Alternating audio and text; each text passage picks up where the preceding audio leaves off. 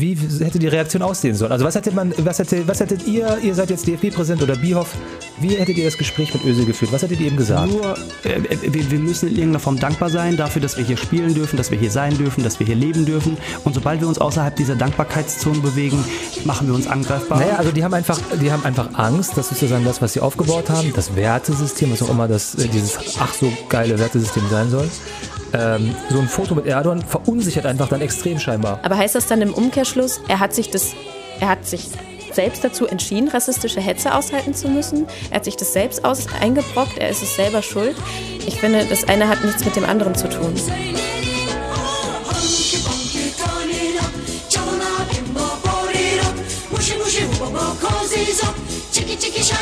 Ja, hallo und herzlich willkommen zu dieser außerplanmäßigen Special-Folge zum Thema Mesut Özil, zu der wir uns heute spontan entschieden haben.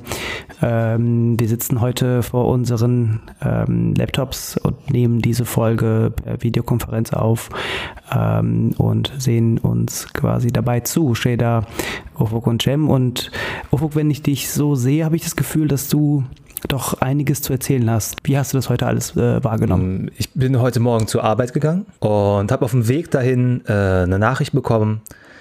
Özil sagt Tschö mit Ö, hast du schon gesehen. Dann habe ich auf dem Weg in der Bahn äh, alles durchgelesen und ich hatte Gänsehaut, ich war traurig und ich war sehr wütend. Und so komme ich auf der Arbeit an und dachte so, scheiße, wie soll ich jetzt die nächsten zwei, drei Stunden arbeiten? Das Thema beschäftigt mich so krass. Ähm, ich kann mich eh nicht konzentrieren gleich.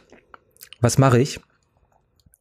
Und das hat sich dann sehr, relativ schnell erschlagen, weil, zerschlagen, weil alle auf der Arbeit, auf der Etage, auf der ich bin, circa, weiß nicht, 20 Leute, aus jedem Raum kam nur ein Thema. Alle haben darin, darüber diskutiert und es ging so bis zum Mittagessen. Was hat dich denn heute Morgen in der Bahn so, was war, wenn du sagst, es hat mich emotional so berührt? Ähm, wieso hat dich das, wieso hat dich das so berührt? Ich habe das tatsächlich für mich aufgeteilt in, warum hast du Gänsehaut bekommen, habe ich mich gefragt. Und ich dachte so, weil ich irgendwie der erste Impuls war, sich mit diesem Underdog, auf den alle einprügeln, zu identifizieren und seinen Kampf zu sehen gegen Rassismus. Und das hat einfach Gänsehaut immer ausgelöst, weil es auf einmal so eine Bedeutung hatte. Es war nicht irgendeine Kleinigkeit. Ich hatte das Gefühl, so, das ist, hier passiert gerade was Wichtiges, was Historisches, was, was eine Zäsur ist. Ich war traurig, weil ich ein paar Sachen gelesen habe, die, wo ich Özils Verletzungen irgendwie nachempfinden konnte.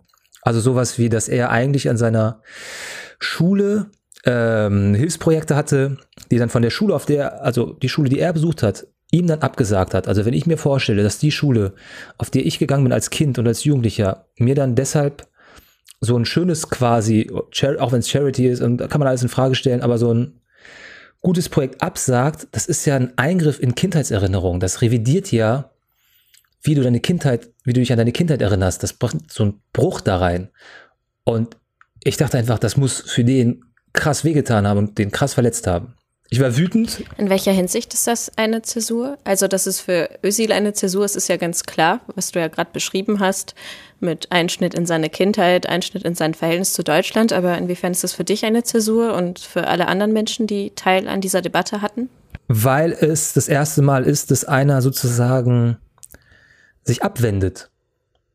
Also er sagt, ich habe es versucht und ich bin den ganzen Weg mitgegangen und habe am Ende, obwohl ich Weltmeister geworden bin, alles mitgemacht habe, kriege ich dann plötzlich doch noch so einen auf den Deckel und ich wende mich jetzt wieder ab.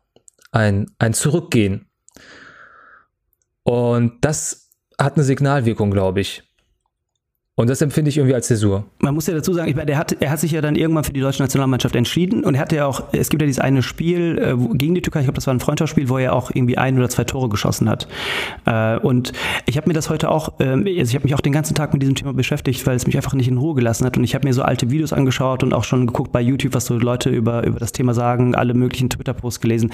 Und in diesem einen Spiel gegen die Türkei, äh, das hat ein so ein rechtsfaschistoider Typ auf äh, YouTube benutzt, äh, wenn man sich das genau anschaut, er schießt das Tor, er hebt beide Hände, als wolle er sagen, uh, sorry, aber gleichzeitig Ja, aber gleichzeitig, als ihn Müller oder jemand umarmt, sieht man einfach ein Lächeln in seinem Gesicht und eine Zufriedenheit und eine, eine Freude, dass er ein Tor geschossen hat. Und äh, das war für mich, ist es für mich so eins der Videos, wo man auch erkennt, okay, er hat sich wirklich zu der deutschen Nationalmannschaft bekannt. Ähm, und jetzt ist es einfach nicht nur ein Schlag für ihn ins Gesicht, sondern irgendwie auch ein Schlag für uns alle ins Gesicht. Oder das war es eigentlich in dieser ganzen Phase, dieser letzten zwei Monate seit der WM, dass er immer wieder an den Pranger gestellt wurde und es, ähm, er, er der Sündenbock wurde zu, zu, zum Ausscheiden der deutschen Nationalmannschaft. Unabhängig von der ganzen Nummer von Erdogan. Ich glaube, das ist halt so leider die Diskrepanz, dass er eine sehr kontroverse Persönlichkeit ist, die wir jetzt alle in irgendeiner Form äh, ja irgendwie in Schutz nehmen oder uns mit ihr solidarisieren. Aber das hat halt wirklich, ich glaube, nichts mit Erdogan und mit dieser ganzen Politisierung auf der türkischen Ebene zu tun, sondern einfach mit der medialen ähm, Aufmerksamkeit oder mit dem medialen Kon Kon äh, ähm, Diskurs, äh, der halt finde ich, strukturell rassistisch irgendwie äh, sich verselbstständigt hat in Deutschland. Schäder, aber wie, du hast ja auch den ganzen Tag, du hast dich ja auch Schäder den ganzen Tag mit, äh, mit dem Thema beschäftigt, weil du auch dazu heute was äh, erarbeitet hast. Was war denn so dein emotionaler Bezug? Ich habe auch auf Twitter gelesen gestern, dass du meintest, du hast, oder heute Morgen, dass du nicht gut geschlafen hast, weil du wütend auf Deutschland bist. Ja, ich habe richtig gemerkt, dass Deutschland beziehungsweise die Debatte wie sie äh, Form angenommen hat in unserer Gesellschaft, lebensbedrohlich für mich ist. Ich habe echt schlecht geschlafen, weil ich das gestern Nacht mitbekommen äh, habe. Erstmal einen Tweet dazu abgesetzt, einen Post auf Facebook, weil ich so geladen war und schockiert, was da wieder in den sozialen Medien abging, auch an Hetze. Und äh, heute Morgen habe ich dann einen Auftrag bekommen von einer Tageszeitung, äh, das an einem Gespräch aufzuarbeiten. Das habe ich dann mit einer jungen turko-deutschen Filmemacherin geführt, der es auf jeden Fall sehr ähnlich ging, die Arme war gerade auch in ihrem Urlaub in Portugal und meinte, krass, es lässt sie auch da nicht los, sie will sich da raushalten, sie will ihren Urlaub genießen, aber es geht halt einfach nicht. Ich habe überhaupt nicht gut geschlafen, ich habe nicht gegessen bis 18 Uhr, dann habe ich mir bei Aldi Fertignudeln mit Gorgonzola für 1,79 Euro geholt. Ich habe nicht geduscht, keine Vitamine zu mir äh, genommen. Jetzt trinke ich einen monatealten Weißwein, weil ich irgendwie runterkommen muss und frage mich, ist das der Grund? Also hat meine Mutter dafür ihre Tochter in diese Welt gebracht und dafür in dieses Alter gebracht. Wie hast du das, diesen ganzen Prozess wahrgenommen, von, von, von Özils Foto bis hin zu, zu dem Post von gestern? Also wie, stellst, wie setzt du das irgendwie in Kontext? Meine Gesprächspartnerin hat mich heute auch gefragt, äh, was denkst du, was da passiert ist? Und welche Schlüsse sollten wir aus dieser Debatte ziehen oder müssen wir ziehen? Und ich hoffe, dass wir anfangen, die Mechanismen, die hinter dieser ganzen Debatte stecken, aufzubröseln. Also warum wurde das so medial ausgeschlachtet? Weil das meiner Meinung nach sehr viel damit zu tun hat, was Deutsch sein bedeutet in unserer Gesellschaft, was nicht sein bedeutet, was Türkisch sein bedeutet oder Arabisch sein, Syrisch sein und was ein Mensch, der in äh, Deutschland lebt und Migrationshintergrund hat, sich erlauben darf. Und warum es zum Beispiel eine größere mediale und gesellschaftliche Hysterie gibt, Hysterie auslöst, äh, wenn sich da jemand mit Erdogan ablichten lässt, statt zum Beispiel mit Putin, so wie das Lothar Matthäus gemacht hat.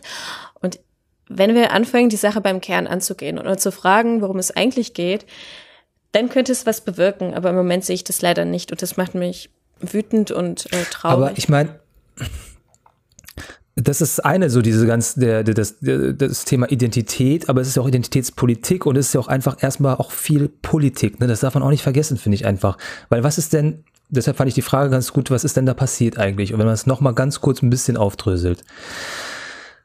Der Ausgangspunkt ist äh, Recep Tayyip Erdogan, der in einem Wahlkampf steckt und der seit Jahren dafür türkische Nationalspieler ähm, mit integriert, sagen wir mal, in seinen Wahlkampf. Ähm, die machen Videos, wo sie alle dann zum Beispiel bei der Ja- oder Nein-Entscheidung ähm, sagen die dann alle Ja, die ganzen Nationalspieler, die Verehrten. So, und die machen alle mit. Und er weiß ganz genau und äh, sein Team welche Wirkung das hat. Äh, ich, ich finde das ein bisschen, ich finde das immer sehr schwierig zu sagen, Erdogan instrumentalisiert diese Spieler für sich. Ich meine, ganz ehrlich, wir haben jetzt die WM hinter uns, die kroatische Präsidentin, Macron, all diese Leute sitzen alle irgendwie in den Stadien und feiern mit ihrer Nationalmannschaft und tun so, als hätten sie den Pokal mitgewonnen. Und irgendwie, also diese Politisierung des Fußballs ist ja nichts Neues. Und natürlich, wenn du Präsident eines Landes bist, ob Erdogan oder Schlag mich tot heißt, dann hast du halt, Merkel geht halt auch in die Kabine. Es gibt auch dieses Foto von Merkel mit, mit, äh, mit Özil zusammen in der Kabine. Merkel geht auch in die Kabine und nutzt diesen Moment Moment äh, des Fames und des Erfolgs, um das für sich selber zu nutzen, äh, zu verwenden. Ich frage mich halt, äh, es ist halt ihren, ihre eigene Entscheidung zu sagen, okay, ich mache das mit oder ich mache das nicht mit. Und Özil hat gesagt, ich mache das mit, Emre Can hat gesagt, ich mache es genau, nicht mit. Genau, das ist, darauf wollte ich eigentlich hinaus. Und das ist für mich so ein ganz entscheidender Punkt, weil wir natürlich in dieser Rassismusdebatte ganz schnell landen, weil ähm, dieser Text von Özil und die Angriffe auf ihn uns erstmal wieder direkt in diese verteidigende Rolle bringen. Aber äh, man muss auf der anderen Seite einfach auch ganz klar sehen, dass Özil ganz genau wusste, was er da macht. Ähm, ich finde es ähm, äh, tatsächlich verlogen, so, so, so äh, zu entpolitisieren und so zu tun, als ähm, und seine Mutter, sorry, man muss so hart sagen, quasi als Ausrede zu nehmen, die, die, den Respekt seiner Mutter gegenüber, um sich selbst aus der Verantwortung zu stehlen. Weil, wenn man jetzt ganz, ganz hart ist, äh, Özil ist mit seinem Vater komplett zerstritten über Geld. Wo ist da der Respekt dem Vater gegenüber? Ja, aber das hat uns ja erstmal nicht zu interessieren. Und ich finde, das tut auch nicht zur Sache, weil er hat sich dazu entschieden, aus welchen bescheuerten Gründen auch immer. Aber heißt das dann im Umkehrschluss, er hat sich das, er hat sich selbst dazu entschieden, rassistische Hetze aushalten zu müssen. Er hat sich das selbst aus eingebrockt, er ist es selber schuld. Ich finde, das eine hat nichts mit dem anderen zu tun. Nee, ich finde auch, ich finde auch, man muss diese Unterscheidung treffen. Ich meine, das eine ist, ich, ich finde es halt scheiße, dass er es gemacht hat, weil es nicht meine politisches Welt, weil, weil es nicht meinem politischen Weltbild äh, entspricht. Gut, aber gleichzeitig machen das, gibt es hunderte und tausende andere Menschen, die sich den Erdogan den Arsch lecken oder anderen Präsidenten, die uns alle nicht gefallen, auch Trump und Co. Über die alle wird aber nicht berichtet. Und ich glaube, das ist halt der entscheidende Teil auch in, im zweiten und dritten Block äh, seines, ähm, seiner Veröffentlichung, die er gestern gepostet hat, dass er sagt, okay, ich habe diese Entscheidung getroffen, Erdogan zu treffen, ich stehe dazu, meinetwegen, es ist dein, dein, das ist deine Entscheidung, lieber Mesut, ich teile sie nicht, aber ich kann damit leben. Das zweite, der zweite und dritte Teil allerdings, den finde ich gerade interessant und wichtig für uns als Gesellschaft, weil es da ja eigentlich genau um diesen Diskurs geht. Okay, was hat eigentlich der DFB gemacht? Was haben eigentlich die Medien gemacht? Was sagt eigentlich heute der Höhnes? Was sagt die Alice Weidel? Und nicht nur heute, sondern in den ganzen letzten zwei Monaten. Wieso buht ihnen das gesamte Stadion gegen Saudi-Arabien äh, aus? Und was, wie gehen wir eigentlich als Land damit um? Während irgendwie äh, in Schweden bei der Nationalmannschaft gab es ja auch so diesen Rassismusfall, wo sich die Nationalmannschaft zusammengestellt gestellt hat und sich hinter diesen äh, Spieler gestellt hat und irgendwie eine Pressemitteilung gemacht hat. Warum hat das ja die deutsche Nationalmannschaft nicht gemacht? Naja, aber Özil, das, das darauf will ich, also deshalb habe ich das gerade erzählt, weil ähm, also Özil rechtfertigt sein Handeln meiner Meinung nach mit Ausreden. Er wusste ganz genau, was er da tut. Er weiß ganz genau um die Signalwirkung auf die deutsch-türkischen Jugendlichen und es ist eine Mobilisierung von Wählern in Deutschland, wofür er sich äh, gerne scheinbar bereitstellt. Aber wir reden dann ja eigentlich über zwei verschiedene Themen auch gerade. Weil, Ufuk, du redest gerade noch darüber, ob es in Ordnung war, dass Öse diesen Schritt gegangen ist. Darum geht es mir gar nicht mehr. Mir geht es im Moment darum, um diesen rassistischen Diskurs, der sich im Nachhinein ins Unermessliche gesteigert hat, in allen sozialen Medien, in den Medien. Und ich denke, dafür gibt es keine Rechtfertigung. Ein Mensch, der in Deutschland geboren ist, ist ein Deutscher. Ganz bedingungslos, was ja Özil auch lange war, oder beziehungsweise wie er von der Mehrheitsgesellschaft gesehen wurde, für solange er Erfolg hatte und der nette Özil von nebenan war. Und dem sollte nicht auf diese Art und Weise begegnet werden, wie es Özil in seiner Erklärung beschrieben hat. Dafür gibt es keine Rechtfertigung. Das hatten wir auch mal in einer anderen Folge, wo steht er, oder ich glaube auch, wo wir uns darüber unterhalten haben, dass, keine Ahnung, dass zum Beispiel Migranten, wenn sie in der Bahn sitzen und irgendwie einen Scheiß bauen, dass sie direkt keine Ahnung, dass jemand aufsteht und sagt halt die Fresse, während irgendwie die deutschen Besoffenen auf Sauftour gehen, äh, in der Bahn rumpöbeln und keiner sagt, hey, jetzt seid mal leise, weil ihr seid Deutsche. Also ich finde auch, wir dürfen Fehler machen und egal wie wir politisch stehen, ob, es, muss, es, ist, es muss nicht mein Weltbild entsprechen und genauso kann Kroos auch fucking Alice Weidel treffen, wenn er unbedingt die AfD wählen wollen würde, würde keiner sich stundenlang darüber echauffieren, dass er jetzt äh, bei der AfD ist. Keiner würde ihn ausweifen dafür. Mm, nee, bin ich, bin ich nicht ganz bei auf eurer Seite, muss ich sagen. Ich meine, keiner sagt ja, man soll nicht pöbelnden Toko-Deutschen in der Bahn außer nicht sagen, dass sie die Fresse halten sollen. Das kann, sollte man ja durchaus machen. Was dann im Gegensatz zu pöbelnden Bio-Deutschen oft genug dann passiert, und die Erfahrung haben wir bestimmt alle mal gemacht, dass es dann heißt, hör auf zu pöbeln, du scheiß Türke. Und das ist ja im Grunde auch Özil passiert. Er wurde vor eine Wahl gestellt, es wurde gesagt, entweder bist du der pöbelnde scheiß Türke oder du bist der gute Deutsche, wenn du dich für das Bild entschuldigst, wenn du Reue zeigst. Und plötzlich war die Herkunft seiner Eltern wieder ausschlaggebend dafür, wie wertvoll er ist, wie gut er ist und inwiefern er zu uns dazugehört. Nein, aber er, er hat ja tatsächlich die Entscheidung getroffen. Und ähm, in dem Fall, in dem er ihn sozusagen trifft, trifft er eine Entscheidung, das zu machen. Und das ist nicht äh, etwas, was halt zufällig passiert und, und die Beweggründe, die er angibt, die stimmen einfach nicht. Es gibt politische Interessen hinter diesem Treffen und es wird so getan, als würde es die nicht geben. Und das stört mich erstmal. Weil Erdogan zum Beispiel tut es unfassbar, dem hilft das ungemein, wenn jetzt der hässliche Deutsche plötzlich sich zeigt und sie alle darauf einbäschen können, seht ihr, wir haben es euch gesagt, die Deutschen sind Rassisten, ihr gehört zu uns, wählt uns, wir schützen euch. Das spielt den 100% in die Karten und das ist Politik. Das ist ganz gezielt geplante Politik. Und das darf man, ich finde, das kann man nicht einfach mal so, das muss, kann man nicht ausklammern. Man kann nicht nur auf diese Rassismusdebatte gehen. Ich finde, das ist, weil es so anfängt, das, darauf will ich hinaus, es fängt so an, dieser ganze Konflikt, mit dieser Entscheidung dieser beiden Menschen. Und dann wird darauf reagiert. Und dann können wir jetzt gerne über Rassismus, Hysterie und so weiter. Aber ich, ich möchte mal nach ein, einhaken, weil äh, ich finde das ein bisschen schwierig. Äh, natürlich wird er instrumentalisiert. Heute hat sich der Justizminister in der Türkei gemeldet und hat gesagt, äh, genau das, was du gerade formuliert hast, in irgendeiner Form ein, ein, Zeugnis des, des, deutschen Faschismus etc. etc. Özil wird ist zurückgetreten. Ich weiß nicht genau, wie er es getwittert hat. Ähm, natürlich wird er instrumentalisiert, natürlich wird er ausgenutzt. Aber erstens würde ich Özil nicht ähm, zutrauen, dass er smart genug ist, um diesen politischen, um, um diesen, ähm, um den Umfang einschätzen zu können. Äh, ich würde ihn eher als naiven, äh, naive Marionette sehen, der einfach religiös, mobil, äh, äh, religiös motiviert sich vielleicht mit Erdogan äh, sympathisiert und einfach entscheidet, sich mit ihm ablichten zu lassen. Ähm, und was mir aber wichtiger ist an diesem ganzen, an dieser ganzen Differenzierung ist, das eine ist ist sein persönliches Handeln, das ist seine persönliche Tat, über die man ein Urteil fällen kann. Man kann sagen, das ist gut, das ist schlecht, das hat er falsch gemacht oder das hat er richtig gemacht. Das andere ist, der, der gesamte Komplex, der äh, drumherum stattfindet, der gesamte mediale, die gesamte mediale ähm, äh, Aufarbeitung. Und die AfD hat genauso viel instrumentalisiert und ihn ausgenutzt, wie Erdogan vielleicht auch. Und im Endeffekt sind es Sportler, es sind keine Politiker. Sie, ähm, keine Ahnung, Ribéry äh, fickt irgendeine 16-Jährige, äh, keine Ahnung, Benzema macht irgendeinen anderen Scheiß, Aubameyang fährt mit einem 300.000 Euro äh, Porsche äh, oder was Lamborghini gegen die Wand. Das sind alles irgendwelche Fußballer, die machen irgendwelche Sachen, die kann man gut finden oder nicht, genauso wie alle anderen Stars auf dieser Welt, von Charlie Sheen bis zum wem auch immer. Aber das, das, das Relevante ist einfach nur, wie wird damit umgegangen? Wie wird mit den Fehlern umgegangen? Wie wird das kategorisiert? Und wie mit Mesut Özil umgegangen wurde, ist halt für mich irgendwie äh, symbolhaftig, wie mit Toko-Deutschen in Deutschland umgegangen wird. Nämlich, wie er auch sagt, wenn du gewinnst, bist du ein Deutscher, wenn du verlierst, bist du ein Kanake. Und das wäre die Frage, weil du meintest doch, du hast Gänsehaut und warst emotional. Ich meine doch nicht, weil du dir Gedanken gemacht hast, dass Özil irgendwie ein Foto mit Erdogan gemacht hat, sondern was hat das denn bei, also der Grund dafür muss ja woanders liegen, Ufuk. Klar, aber äh, also ich, ich, ich bin ja auch sozusagen komplett d'accord mit dem, was ihr sagt. Und ähm, aber für mich ist es einfach sozusagen, ihr sagt ja selber, es ist eine Reaktion auf etwas, was jemand gemacht hat. Und man kann das nicht, was, was da passiert ist, sozusagen so komplett runterspielen. Ich will nur einfach die politische Dimension, die gewollte politische Dimension des Ganzen dahinter, ähm, daran erinnern, dass da ganz bewusst Politik betrieben wurde und jemand instrumentalisiert wurde, meinetwegen, aber sich hat auch instrumentalisieren lassen. So.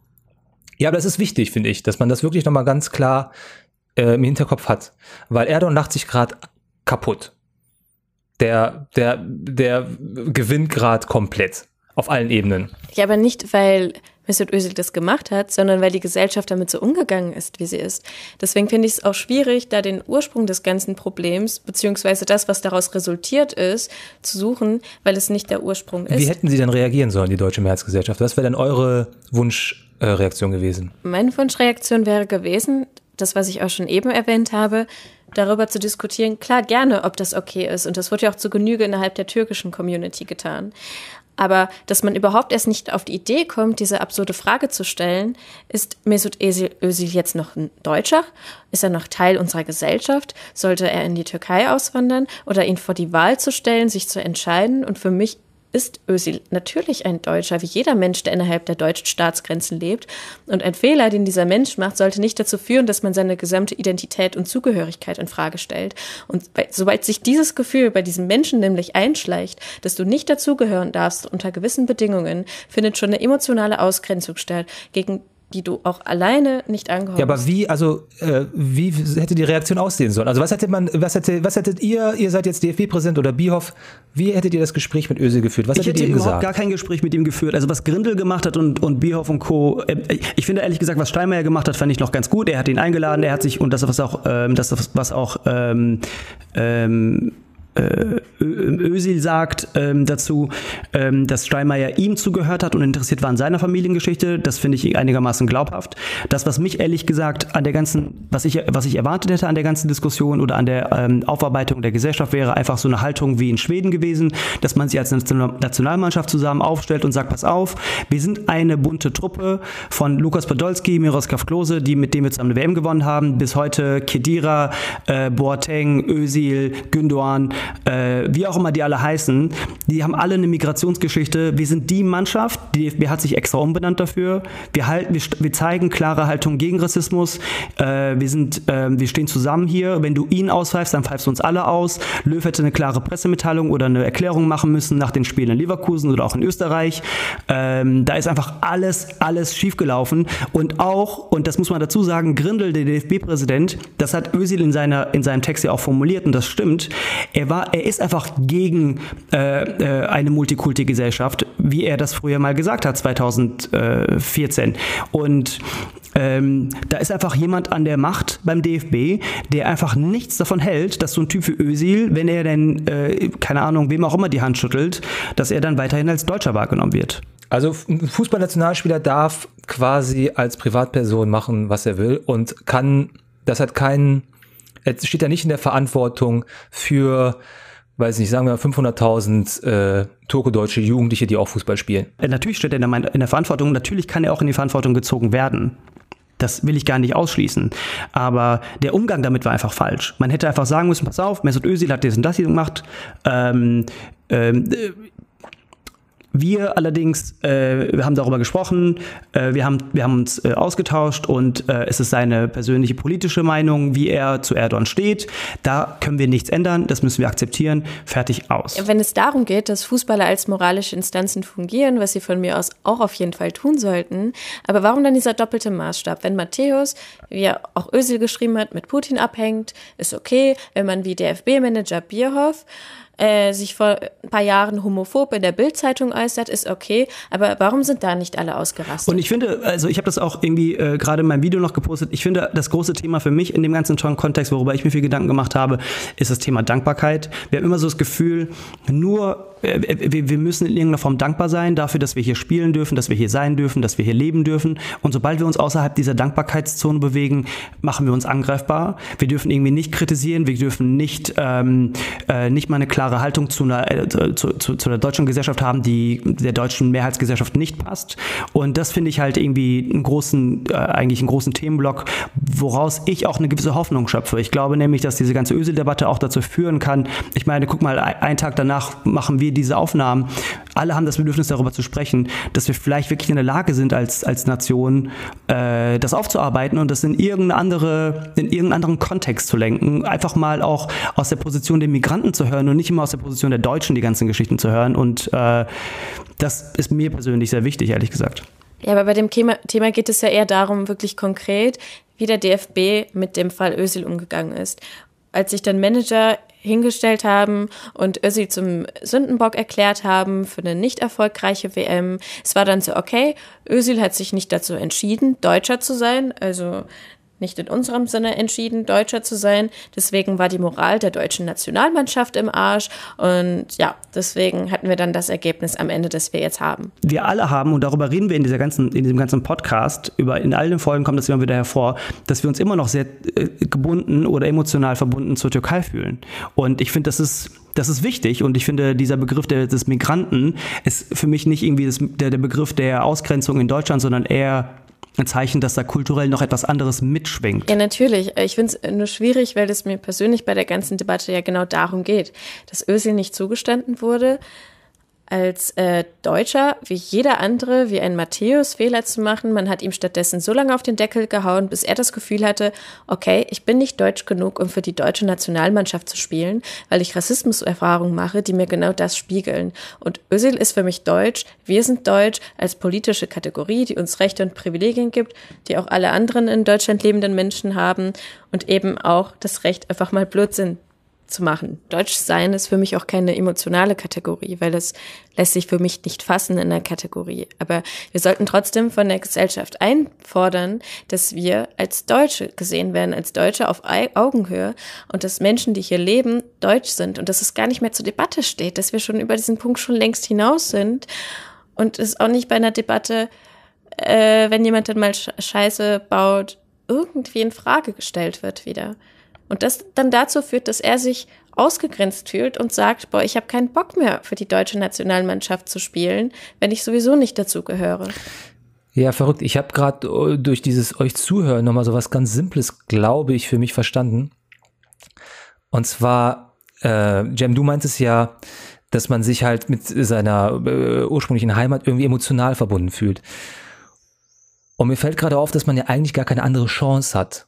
Sprich, du kannst ja gar nicht dich ähm, so, so eine Verbindung herstellen wie, ah ja, ich fühle mich zu der Türkei verbunden, weil ich teile das gleiche, ich habe da Rechte und ich habe da, ähm, ich lebe da und ich identifiziere mich irgendwie mit oder äh, mit Sachen, die ich ja eigentlich gar nicht in Deutschland leben kann, sondern ich, das, die einzige Möglichkeit, die ich habe, ist irgendeine Form von emotionaler Verbindung herzustellen, während man, wenn man an sein Deutschsein denkt, relativ früh oder als erstes erstmal sowas denkt wie, ich bin Staatsbürger, ich habe Rechte, dieselben Rechte, dieselben Pflichten meinetwegen auch.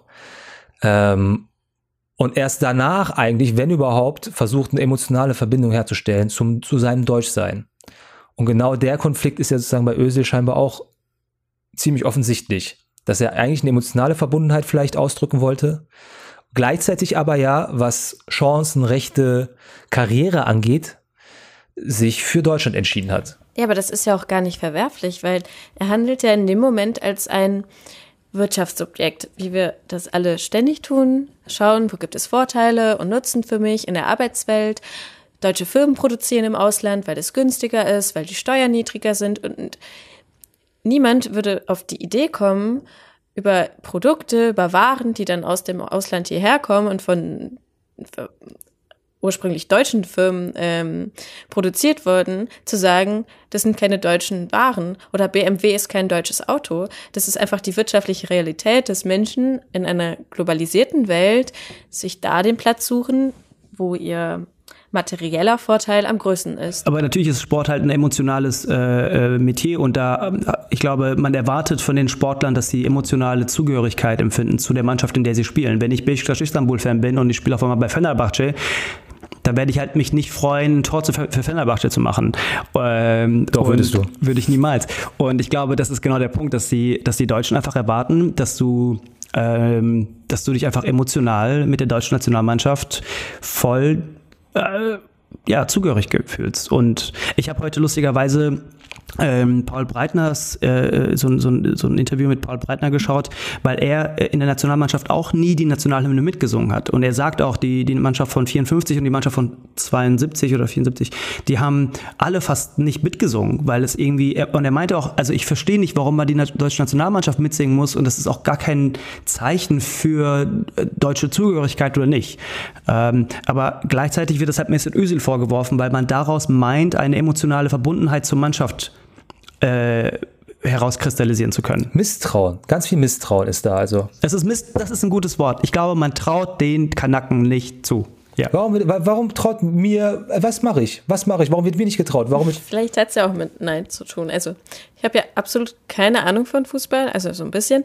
Aber es gibt Stimmen, die ja sagen, dass ähm, Özil mit so einer Grazilität und Leichtigkeit Fußball gespielt hat, was äh, bio-deutsche Fußballer bis dahin nicht gekonnt haben. Aber ja. Aber Ahnung. neidisch, dass sie, dass sie überrollt werden könnten, dass sie, ähm, dass ihr Platz weggenommen wird. Darum geht es doch eigentlich. Da ist ein Riesenmisstrauen, dass da welche kommen, die man nicht einschätzen kann. Und die überrollen uns jetzt. Wir haben dieses Land aufgebaut, jetzt kommen die. Wer sind die denn? Was wollen die denn? Wir können die nicht, die sehen anders aus, bla bla bla. Ja, und sie haben so schöne Waden, mit denen sie uns dann unsere deutschen Frauen entlocken. Naja, also die haben einfach, die haben einfach Angst, dass sozusagen das, was sie aufgebaut haben, das Wertesystem, was auch immer das, äh, dieses ach so geile Wertesystem sein soll, ähm, so ein Foto mit Erdogan verunsichert einfach dann extrem scheinbar. Aber für mich stellt sich dann die Frage, Ufuk, also du hast es ja gerade schon angesprochen, was ist dieses Wertesystem überhaupt? Also werde ich dem gerecht, wenn ich mich hinstelle und die Nationalhymne mitsinge oder es nicht tue wie Özil?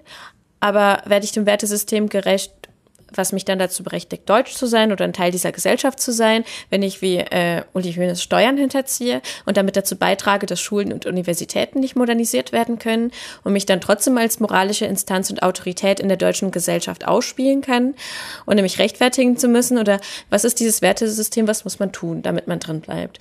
Oder damit man eben nicht rausfliegt? Und wenn sich die deutschen Werte am Ende wirklich darüber definieren, ob man bereit ist, die deutsche Nationalhymne mitzusingen, dann scheiße ich auf diese Werte. Dann will ich die auch gar nicht. Was soll ich denn? Nein, damit? aber es ist ja nicht, äh, ich meine, du, du regst sehr emotional, Schäder, so, und ich, diese Wut und so, ich verstehe das, aber ich, ich finde es irgendwie, ähm, ich finde es zu einfach, da so diese äh, wütend zu reagieren nur, sondern es ist halt komplexer. Und, ähm, du hast, guck mal, dieses Wertesystem, es gibt ein behauptetes Wertesystem.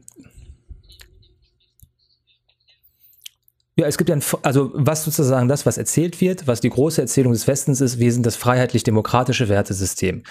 Ähm, und da ist aber auch was dran. Das ist ja kein totaler Bullshit.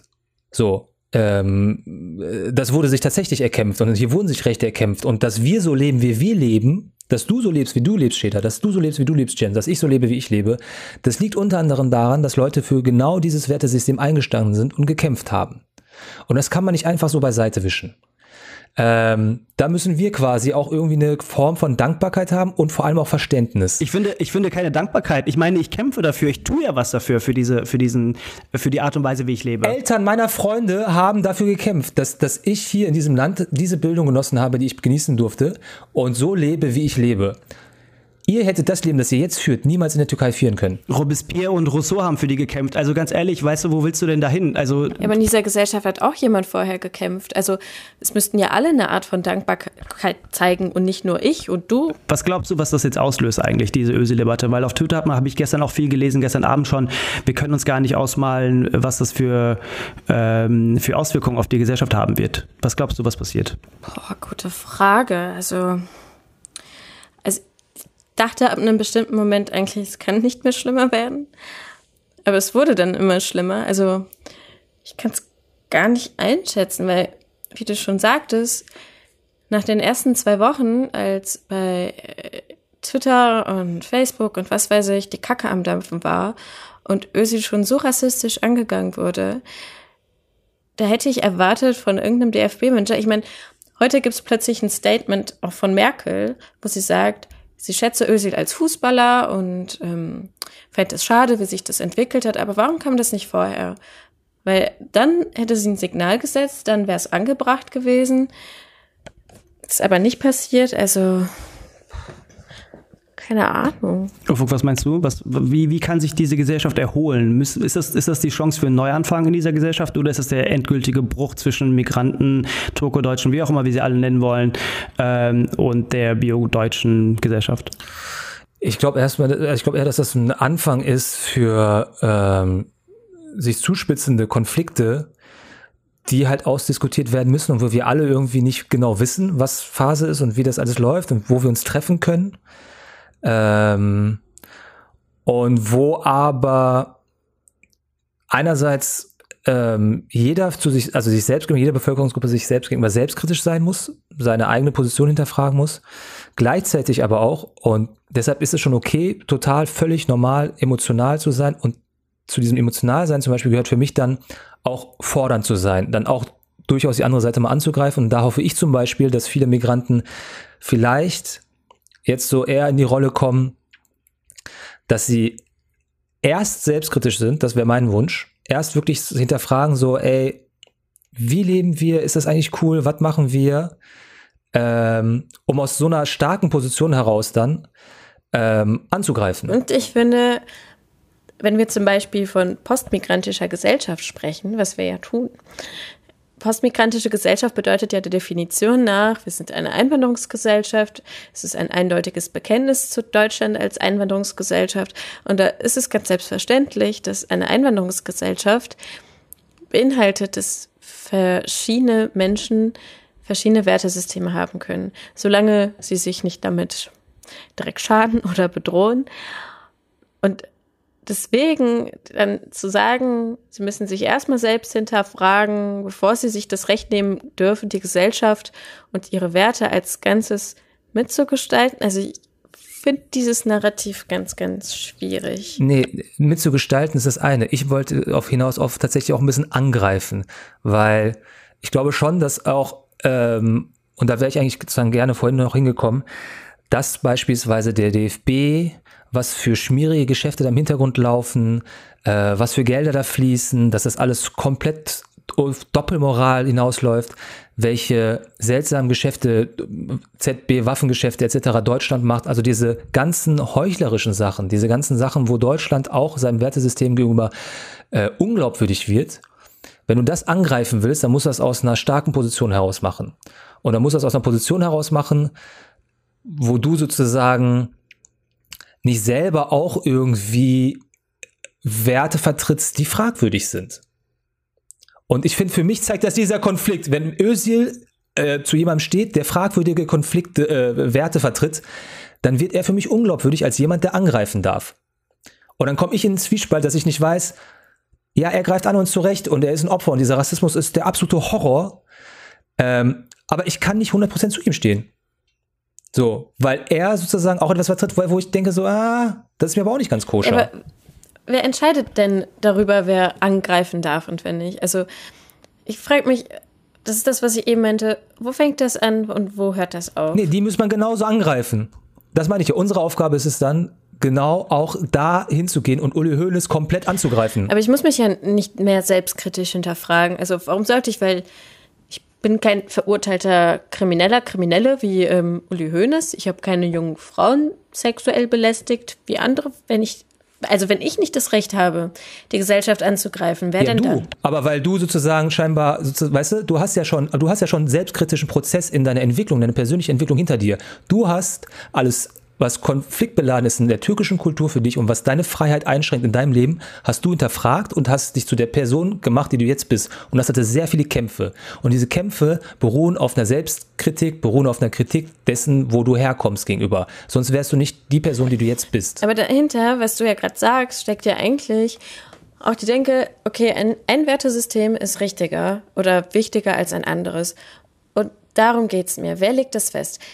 Wer darf entscheiden, welches Wertesystem erstrebenswerter ist als das andere, welche Werte einem dazu verhelfen, ein guter, wertvoller Mensch, Mitglied der Gesellschaft zu sein, ähm, dass es Recht hat, äh, die Mehrheitsgesellschaft auch mal angreifen zu können, zu dürfen. Aber das ist, es ist eine ganz gute Schlussfrage eigentlich auch an unsere Zuhörer, finde ich an der Stelle. Wer darf eigentlich diese, ähm, äh, dieses Wertesystem definieren und inwiefern können wir das alle mitdefinieren? Ähm, ich hatte mich heute gefragt, okay, ähm, vielleicht ist auch mal die Zeit, auf die Straße zu gehen.